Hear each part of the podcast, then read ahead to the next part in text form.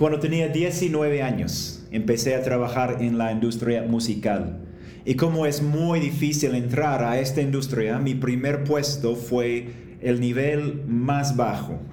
Mi trabajo consistía en, limpiar los baños de estudio de grabación, hacer sándwiches de crema, de cacahuate y mermelada y comprar la ropa interior de mi jefe. Literal. Y en cualquier otro contexto este cargo hubiera sido humillante, pero en el contexto en el que lo hacía, fue un gran honor con mucho significado no debido a lo que hice, sino a para quién lo hice. Realicé todo este trabajo ordinario para un jefe extraordinario. Mi jefe era el productor más respetado y más famoso de la historia de la música RB y hip hop. Por lo tanto, cada acto rutinario y tedioso que yo hacía estaba lleno de significado porque estaba sirviendo a mi héroe. ¿Y por qué les digo todo esto? Porque nos señala algo acerca de cada uno de nosotros. Todos queremos que nuestra vida esté llena de significado, que cada uno de nuestros actos rutinarios y tediosos tenga alguna sustancia que haga que nuestra vida importe y que nuestra existencia tenga un propósito. Y esta anécdota de mi juventud nos revela el secreto. El secreto de una vida llena de significado no se encuentra en lograr lo impresionante, sino en hacer lo que sea incluso lo más común y corriente para alguien que no es común y corriente. Por eso la verdadera vida cristiana es la vida más significativa posible, porque la verdadera vida cristiana es una vida de servicio a Dios mismo el creador, sustentador y redentor de todo el universo. Esta es la muy buena noticia. La mala noticia es que no todo lo que parece a servicio a Dios realmente es servicio a Dios y por ende no todo lo que parece darle significado a tu vida realmente se lo da. Hoy vamos a conocer a dos personas que se encontraron en la presencia de Dios. Al conocerlos a ellos, vamos a conocernos mejor a nosotros mismos y vamos a descubrir si estamos entre los que sirven a Dios para que Dios les sirva a ellos o los que sirven a Dios porque Dios mismo ya les ha servido. Y cada uno de las dos opciones tiene un gran costo pero solo una de las dos también lleva el gran beneficio de saber que cada segundo de tu vida tiene significado profundo y eterno. Para empezar, vamos a leer Lucas 7, empezando en el versículo 36. Lucas 7, el 36 al 39, para preguntarnos juntos, ¿realmente ¿Estamos sirviendo a Dios? El texto dice lo siguiente.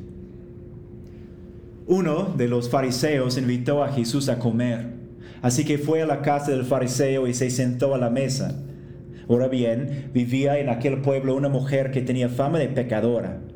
Cuando ella se enteró de que Jesús estaba comiendo en casa del fariseo, se presentó con un frasco de alabastro lleno de perfume. Llorando, se arrojó a los pies de Jesús, de manera que se los bañaba en lágrimas. Luego se los secó con los cabellos, también se los besaba y se los ungía con el perfume.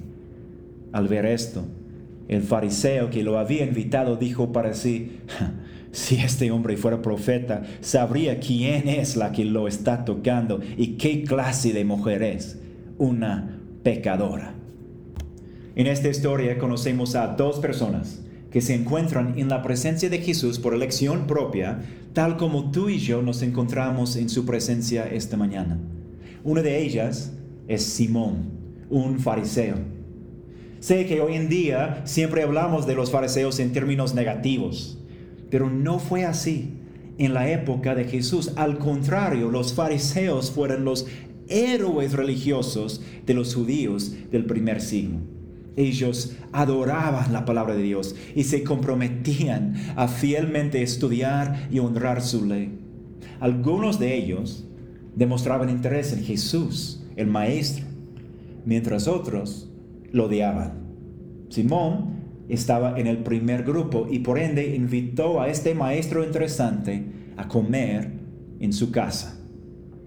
La otra persona es una mujer que a diferencia de los fariseos tenía una pésima reputación entre los judíos religiosos. El texto dice que tenía fama de pecadora, palabras que muy probablemente quieren decir que era prostituta. Ella sabía lo que los fariseos pensaban de ella y de su forma de vivir, y aún así se atrevió a entrar a la casa de las mismas personas que la condenaron e incluso las que la podrían apedrear.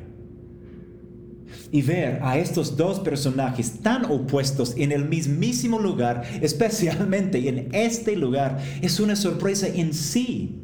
Ver a estos dos personajes sirviendo a Jesús también lo es. Pero aún más sorprendente de todo esto es lo que ocurre cuando la prostituta se acerca a Jesús. La casa de Simón habría sido una casa grande y, para esta comida la cual invitó a Jesús, las puertas de su casa habrían sido abiertas. Solo los invitados podrían comer, pero cualquier persona podría entrar y escuchar la conversación entre Jesús y los otros invitados. En esta casa grande y abierta, Jesús se habría sentado frente a la mesa. En esta cultura las mesas eran más bajas y la gente no se sentaba a la mesa, se acostaba frente a la mesa con sus piernas extendidas a su lado o detrás de ellos. Esto quiere decir que sus pies fueron visibles para todos. Cuando la gente veía a esta prostituta entrar, es probable que haya pensado que estaba entrando para escuchar algo que en sí mismo hubiera sido bastante polémico debido a su reputación. Pero ella no vino para escuchar, vino para algo más. Así que después de entrar seguía avanzando, tomando pasos afuera del área común y hacia la mesa de los invitados, hacia la gente importante hacia la gente santa.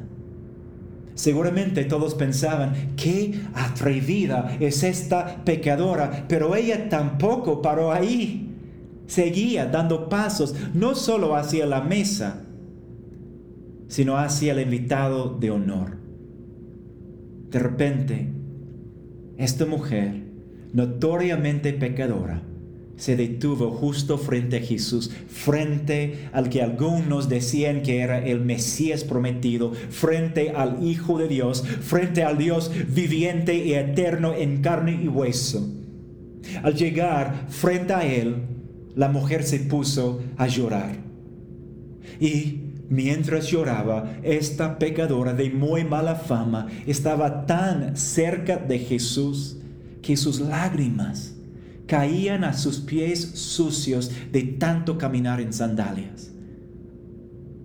Como si esto no fuera lo suficientemente escandaloso, esa mujer soltó su cabello, se puso de rodillas, acercándose aún más a Jesús frente a todos, y comenzó a secar los pies de Jesús con su cabello. La gente no sabía qué pensar. Y la mujer aún no paraba. Tomó los pies sucios de Jesús en sus manos y los besaba una y otra y otra vez. Después tomó un frasco de perfume que traía un perfume absurdamente costoso, lo rompió y derramó todo en los pies de Jesús.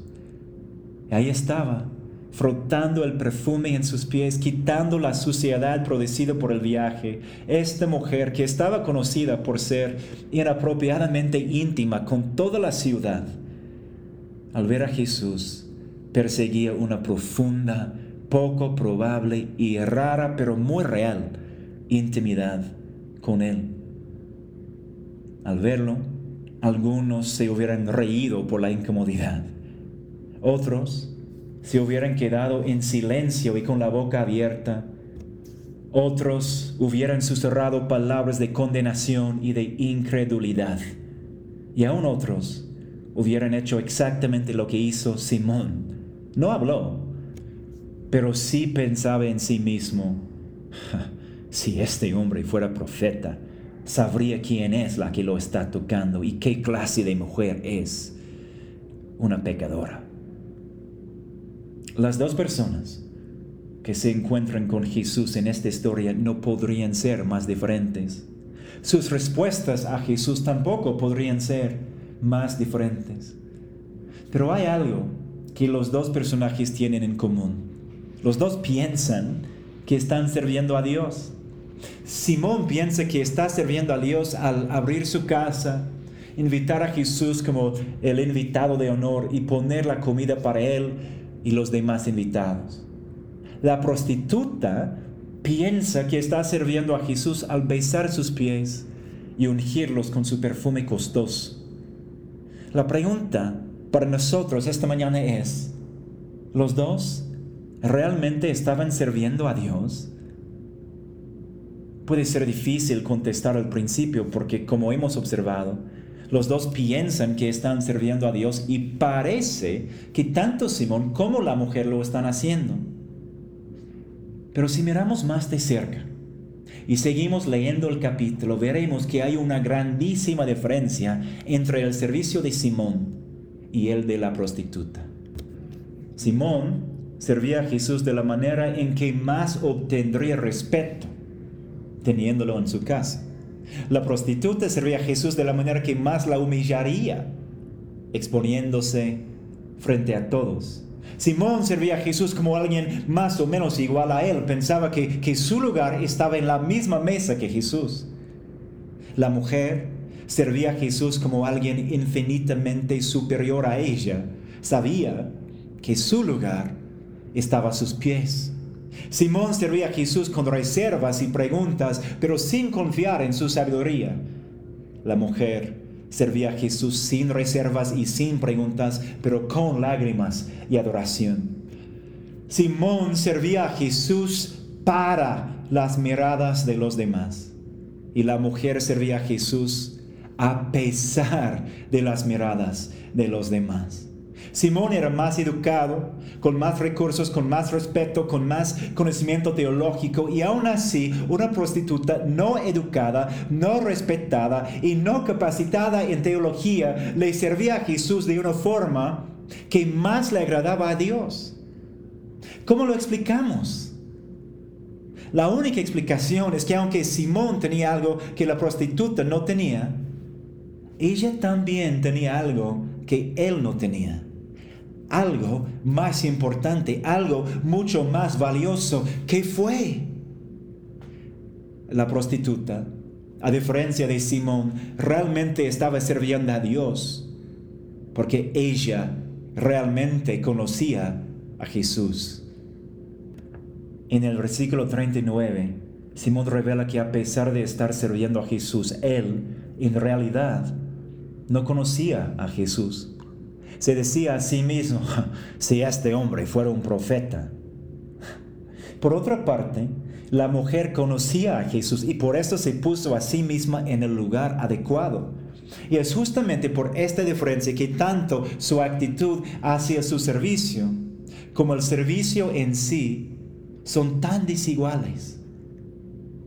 ¿Realmente estamos sirviendo a Dios? Esta es una pregunta que también debemos hacernos a nosotros mismos porque hoy, dos mil años después, los dos personajes existen en nuestras iglesias y uno de ellos vive en nuestros propios corazones. Casi todos sabemos servir a Dios o por lo menos convencernos a nosotros mismos y a los demás que lo estamos haciendo, ¿no? Pero ¿realmente lo estamos sirviendo? Si nuestro conocimiento de Jesús es un conocimiento religioso como el de Simón, la respuesta es no. Y nuestro servicio, por muy impresionante que parezca, no vale más que el suyo. Si nuestro conocimiento de Jesús es un conocimiento profundamente personal, como el de la prostituta, la respuesta es sí. Y hasta la cosa más simple que hacemos tiene valor eterno. Sí, su perfume costó muchísimo dinero. Pero ella podría haber hecho cualquier cosa y hubiera sido igualmente glorioso, precisamente porque surgió de un verdadero conocimiento del Dios que servía. De la misma manera, si conocemos a Jesús, todo lo que hacemos se convierte en un acto de agradecimiento a Él, igualmente valioso que el de la prostituta.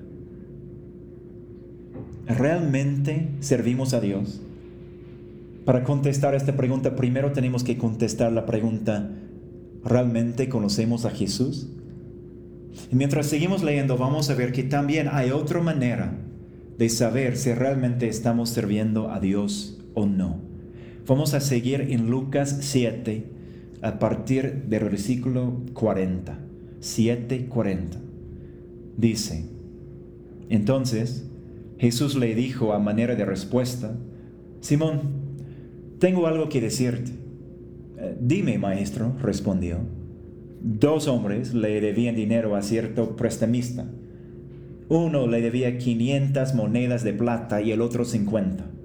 Como no tenían con qué pagarle, les perdonó la deuda a los dos. Ahora bien, ¿cuál de los dos lo amará más? Ah, supongo que aquel a quien más le perdonó, contestó Simón. Has juzgado bien, le dijo Jesús. Luego se volvió hacia la mujer y le dijo a Simón, ¿ves a esta mujer?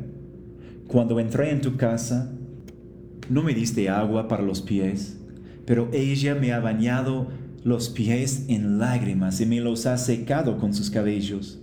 Tú no me besaste, pero ella desde que entré no he dejado de besarme los pies. Tú no me ungiste la cabeza con aceite pero ella me ungió los pies con perfume. Por esto te digo, si ella ha amado mucho, es que sus muchos pecados le han sido perdonados. Pero a quien poco se le perdona, poco ama. Entonces le dijo Jesús a ella, tus pecados quedan perdonados. Los otros invitados comenzaron a decir entre sí, ¿quién es este que hasta perdona pecados? Tu fe te ha salvado le dijo Jesús a la mujer, vete en paz. La otra manera de saber si realmente estamos sirviendo a Dios es saber con quién empieza nuestro servicio a Dios. Como vemos en este texto, el verdadero servicio a Dios empieza con su servicio a nosotros. Esto se revela en la parábola que le cuenta Jesús a Simón. La parábola se trata de, dos personas endeudadas. Una debe 50 monedas de plata, el equivalente de un mes de sueldo. La otra debe 500 monedas de plata, el equivalente de un año de sueldo. Obviamente la deuda de un mes de sueldo parece poquito a comparación de la deuda de un año entero. Sin embargo, el punto de Jesús es que los dos se encuentran en la misma situación. Aunque el primero debe 50 y el segundo debe 500, los dos deben algo que no son capaces de pagar. Lo que Jesús está diciendo con esta parábola es, es decirle a Simón, oye, piensas que tú eres el que solo debe 50 y que ella, por ser una pecadora infame, debe 500. Piensas que tu pecado te ha endeudado con Dios solo un poquito pero que su pecado le ha endeudado con Dios insuperablemente. Pero sabes que, Simón, sabes que ninguno de los dos pueden pagar. El punto de Jesús es que Simón y la prostituta están en exactamente la misma situación. Los dos tienen una deuda que no pueden pagar. Y aunque la cantidad sea diferente, dos personas que no pueden pagar sus deudas eventualmente van a enfrentar las mismas consecuencias. Piénsalo en, en, términos nuestros. Aquí, donde yo vivo en México, algunos pagan 1.500 de renta y otros 40.000 de hipoteca. Tal vez no parece mucho los, los 1.500 pesos de renta a comparación a los 40.000 de hipoteca. Hasta puedes sentir que no es una gran cosa si no lo pagas, ¿no? Pero considera lo que pasa en la vida real. Haz de cuenta que ninguno de los dos, ni el que tiene la renta de 1.500 ni el que tiene la hipoteca de 40.000, paga por cuatro meses. ¿Qué les va a pasar? La misma cosa. Los dos serán desalojados. Jesús le estaba diciendo a Simón, ok, tal vez tu pecado no es tan notorio como el de ella, según tú. Pero tú tampoco eres capaz de pagar lo que debes y estás enfrentando la misma consecuencia. Un prestamista normal en esta situación sí haría una demanda y sí desalojaría a las dos personas. En mi país, algunos prestamistas en esta situación te romperían las piernas. Pero Jesús habla de un prestamista muy diferente a los demás. Y está hablando, por supuesto, de Dios mismo. Dice que Dios, el prestamista, a pesar de tener todo el derecho de romperles las piernas, todo el derecho de demandarlos, todo el derecho de desalojarlos, decidió perdonarlos a los dos. Dios, el prestamista, perdonó la deuda relativamente pequeña y perdonó la deuda sumamente grande. Jesús nos enseña entonces que tanto la persona religiosa que ha vivido una vida más o menos moral, como la persona irreligiosa que se ha entregado a cada clase de pecado, debe a Dios una deuda que no puede pagar. La buena noticia para los dos grupos es que también hay un prestamista que quiere perdonar la deuda de los dos. Tomando todo esto en cuenta, Jesús le pregunta a Simón, ¿cuál de los dos amará más al prestamista?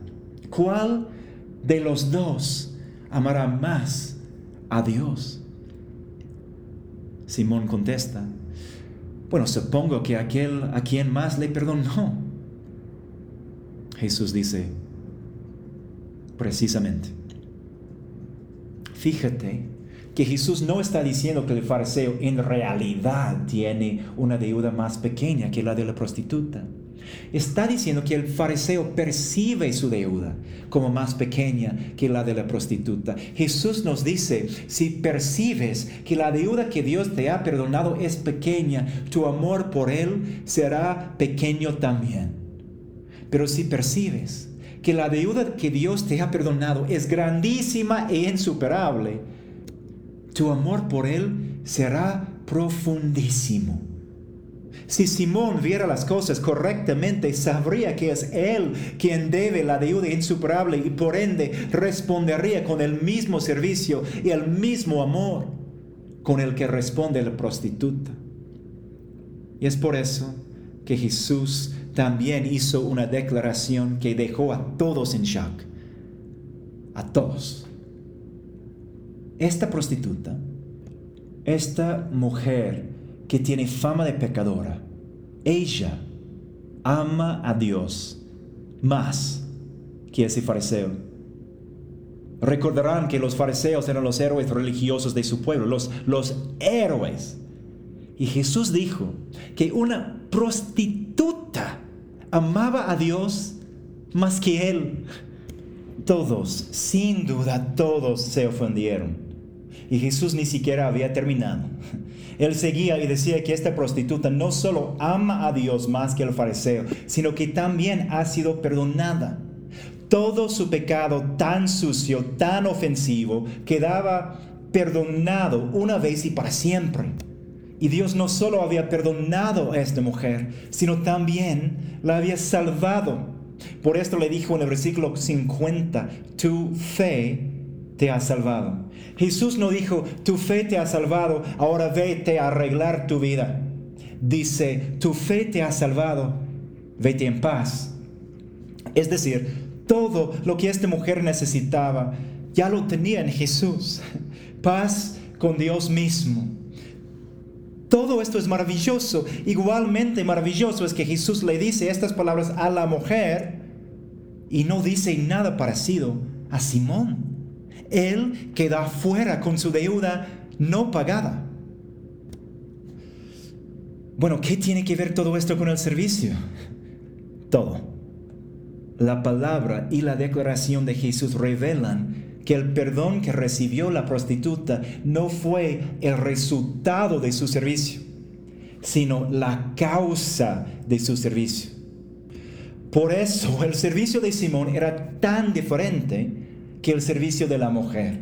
El servicio de Simón fue algo que él hizo para recibir de Jesús. El servicio de la mujer fue algo que ella hizo debido a lo que ya había recibido de Jesús. Es decir, la mujer sirvió a Jesús porque sabía que Jesús ya le había servido a ella al perdonarla de sus muchos pecados. Y este conocimiento produjo un amor motivador. ¿Ves esa palabra que, que Jesús usa para describir el servicio de la prostituta? Usa la palabra amor. Dice que ella ama a Dios mucho y que Simón ama poco. Cuando hablamos de servir a Dios, no estamos hablando de, de cumplir una lista de quehaceres. Estamos hablando de amarlo. A Dios no le interesa que le hagas favores. Él quiere tu amor. Simón le hizo el favor de invitarlo a comer. La prostituta le demostró amor al besarle los pies sucios. En ninguna cultura se confunde un beso así con un favor. Es una expresión de amor. Y esto es el servicio que le agrada a Dios. Entonces, ¿qué le debes tú a Dios? ¿Cuál es la deuda insuperable que han producido los pensamientos de tu mente? ¿Cuál es la deuda insuperable que han producido los afectos y anhelos de tu corazón? ¿Cuál es la deuda insuperable que ha producido tu boca o tu comportamiento? Cuéntalas. ¿Cuál es la suma? ¿50 monedas como el fariseo? Si piensas que le debes muy poco o nada a Dios, tu servicio a Él se va a ver como un niño cumpliendo una lista de quehaceres por obligación. O piensas que debes 500 monedas como la prostituta. Si es así, tu servicio a Dios se va a ver como amor porque sabes que Dios no te ha desalojado, no te ha demandado, no te ha castigado, sino que te ha perdonado de lo imperdonable. No vas a buscar manera de, de servirlo al ser un voluntario en la iglesia porque tu pastor te lo pide vas a buscar manera de caerte a los pies de Jesús y besarlo en cada aspecto de tu vida. El verdadero servicio a Dios requiere que conozcamos a Jesús, porque es solo al conocer a Jesús que podemos ver que el servicio a Dios no empieza con nosotros sirviendo a Él, sino con Jesús sirviéndonos a nosotros. Y esto y solo eso produce el amor que nos lleva al verdadero servicio. Nos queda una observación más sobre el servicio a Dios y es esta. El servicio a Dios siempre conlleva un costo, tanto para la persona que sirve a Dios para recibir de Él, como para la persona que sirve a Dios porque ya ha recibido todo de Él. Empecemos con la mujer y el costo que ella pagó para servir a Cristo. ¿Qué tiene que pasar para que una mujer en un contexto histórico como el de Jesús terminara siendo una prostituta? ¿Cuántas cosas tuvieron que salir mal para que ella llegara a trabajar como una prostituta en una cultura en la cual una prostituta no se podría acercar a Dios. ¿Cuántas cosas malas pasaron en su vida para llegar al punto de ser prostituta en una cultura religiosa que le etiquetaba como una de las peores personas y totalmente rechazada? Cuánto sufrimiento tenía que enfrentar para llegar al punto de estar dispuesta a ser conocida como la mujer con fama de pecadora en una sociedad cuya ley enseñaba que apedrearan a tales personas. ¿Y cómo le tuvo que haber impactado el mensaje de Jesús para decidir llegar a Él de rodillas, llorando, frente a las mismas personas que la rechazaban y odiaban? Para ella, servir a Jesús le costó todo. Vamos a observar cuatro cosas específicas. Primero, antes de pastorear yo hubiera dicho que el mayor miedo del ser humano es el miedo de la muerte. Pero después de tantos años pastoreando estoy convencido que el mayor miedo de la mayoría de la gente es la muerte social. Incontables personas están emocionalmente paralizadas por la posibilidad de ser rechazadas por la gente que admiran, por la posibilidad de ser vistas como necias o, no deseables por los demás. Están absolutamente aterrorizadas por la posibilidad de no ser amadas, no ser apreciadas, no ser admiradas por la gente a su alrededor. ¿Y qué hace esta mujer? Esta mujer toma el riesgo emocional y el riesgo social más grande que se podría tomar al entrar a esta casa llena de santos líderes religiosos, sabiendo que todos van a ver la clase de mujer que es. Toma el mismo riesgo al acercarse a el que piensa que es el Mesías, el que prometió juzgar a los malvados y expulsarlos de la presencia de Dios ella se acerca a Él frente a todos. Yo no puedo imaginar el valor que requería tomar este riesgo emocional y social tan aterrador. Pero ella decidió pagar el costo por su amor por Jesús. Segundo, pagó otro costo relacionado al llegar a los pies de Jesús, ella soltó su cabello en la presencia de todos estos santos líderes religiosos y el mismo Mesías. En su cultura, soltar el cabello fue una expresión abierta de rechazar los estándares culturales y fue por ende esencialmente una forma visual de anunciar que era una prostituta. Su significado fue tan bien conocido que algunos rabinos dijeron que un hombre tenía el derecho de divorciarse de su esposa simplemente por soltar su cabello en un lugar público. Cuando ella veía sus lágrimas caer en los pies de Jesús, podía haberse quedado ahí sin hacer nada. Pero en lugar de esto, ella eligió humillarse y hacerse vulnerable al juicio del mismo Mesías y de todos los líderes religiosos. Ella decidió pagar el costo por su amor por Jesús. Tercero, también pagó un costo financiero. El texto dice que tenía un frasco de alabastro lleno de perfume. Este frasco en sí fue increíblemente caro. Se dice que valía el equivalente de un año de salario fue aún más caro cuando se calculó también el perfume que tenía más o menos el mismo valor. La mujer tomó este frasco y perfume tan carísimo por el cual no solo había trabajado, sino también había trabajado en una profesión terrible y increíblemente difícil. Y se lo gastó todo en Jesús. Todo el valor del frasco, todo el valor del perfume perdido para siempre. Todo el uso potencial del mismo, perdido para siempre. Pero ella decidió pagar el costo por su amor por Jesús. Finalmente, antes de ese día, esa mujer habría llevado el frasco en su cuello como una señal de su belleza única y como una manera de bañarse en un aroma muy seductor y muy poco común. En su cultura esta fue una señal de que una mujer era una prostituta cara, buena y disponible. Se usaba como una manera de promoverse a los clientes potenciales y hacerse deseable para ellos. Es decir, ella lo usaba para ayudar a ganarse la vida y para darse una identidad separándose de las demás. ¿Y qué hace la mujer con él?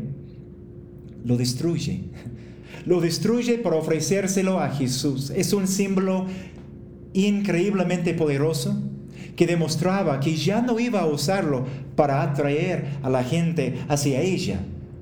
No, iba a usarlo para atraer a la gente hacia Jesús. Ya no iba a usarlo para hacerle a ella más atractiva. Iba a usarlo para hacer que la gente viera a Jesús como el más atractivo. Ya no iba a depender de esto para proveerse la vida o, o darse identidad.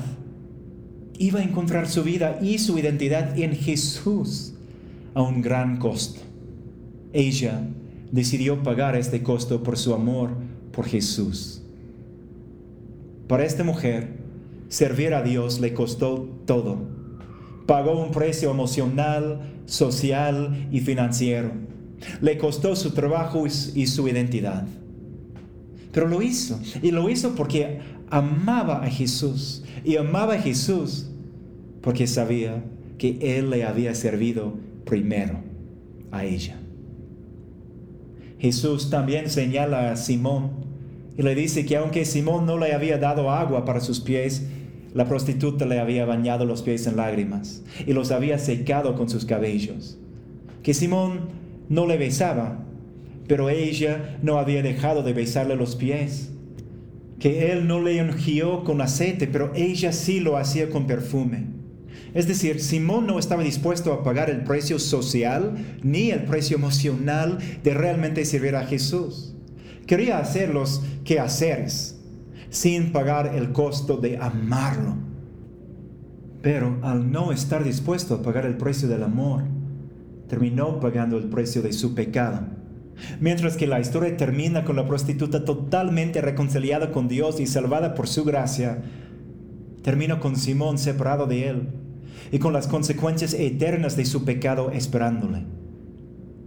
Esta historia es igualmente feliz y triste.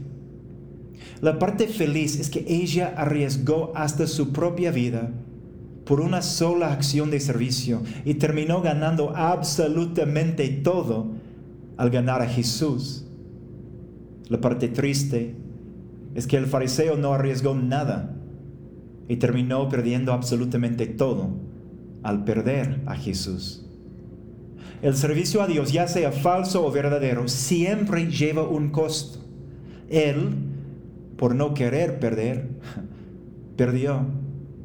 Ella, sabiendo que iba a perder todo, ganó infinitamente más. La buena noticia es que la vida cristiana es la vida más significativa posible, porque la verdadera vida cristiana es una vida de servicio a Dios mismo. La mala noticia es que no todo lo que parece servicio a Dios realmente lo es. Si nos identificamos como cristianos, solo tenemos dos opciones, ser los que sirvan a Dios para que Dios les sirva a ellos, o ser los que sirven a Dios porque Dios mismo ya les ha servido. Podemos ser como Simón, cumpliendo con una lista de qué hacer para recibir algo de Dios. O podemos ser como la prostituta, amando a Dios, porque sabemos que Él ya nos ha servido primero, dándonos todo lo que necesitamos y más. A diferencia de Simón, Jesús realmente es superior a todos nosotros. Pero siendo Dios, él voluntariamente se hizo humano para poder reconciliarnos con el Padre. A diferencia de la prostituta, Jesús no solo arriesgó su reputación, Él sacrificó su reputación al tomar tu vergüenza por tu pecado encima de sí mismo. A diferencia de Simón, Jesús realmente era y es sin pecado, pero voluntariamente llevó tu pecado para que no tuvieras que llevarlo tú. A diferencia de la prostituta, Jesús no solo dio su posesión más valiosa, Él dio su misma vida al recibir la ira de Dios en nuestro lugar y librarnos de nuestras deudas una vez y para siempre. Si realmente conoces a este Cristo, vas a amarlo porque vas a saber que Él te sirvió a ti mucho antes de que tú pudieras servirle a Él.